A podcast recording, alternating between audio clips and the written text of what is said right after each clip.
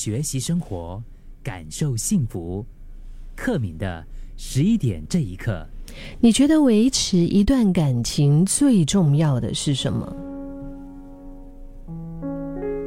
这答案可能不容易想，而且要想一下。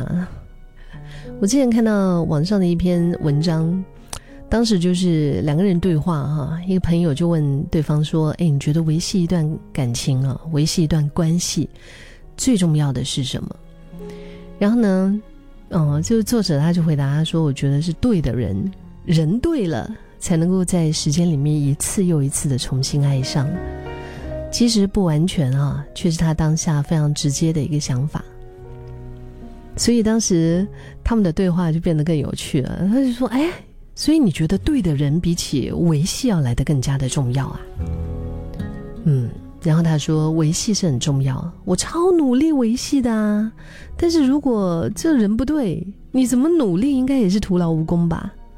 哎，这样子听起来好像好像也是哦，对不对？就是如果那个人不对的话，你再怎么努力的话，感觉也是徒劳无功啊。关系这个东西，觉得真的确实是要用心经营。当然，就是在你认为重要的这个维系观点的重维系关系的重点上面，我们也看过很多不同的一些回答。呃，网上随便搜一搜，你就会看得到很多的一些调查，就是发现。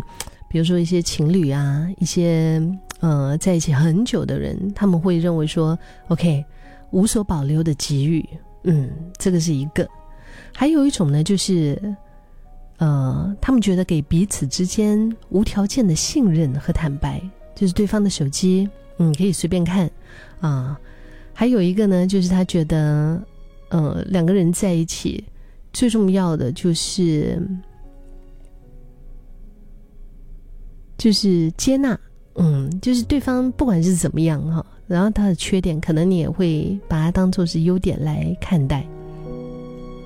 很多啦，很多，反正就是热门字眼呢，我们看来看去，大概就是围绕着那几个，比如说理解啊、尊重啊、信任啊、沟通啊，日常生活当中一些点点滴滴的小小的爱的表白，我们都懂得维系关系的要点。但是还是会有这么多人会分开，对吗？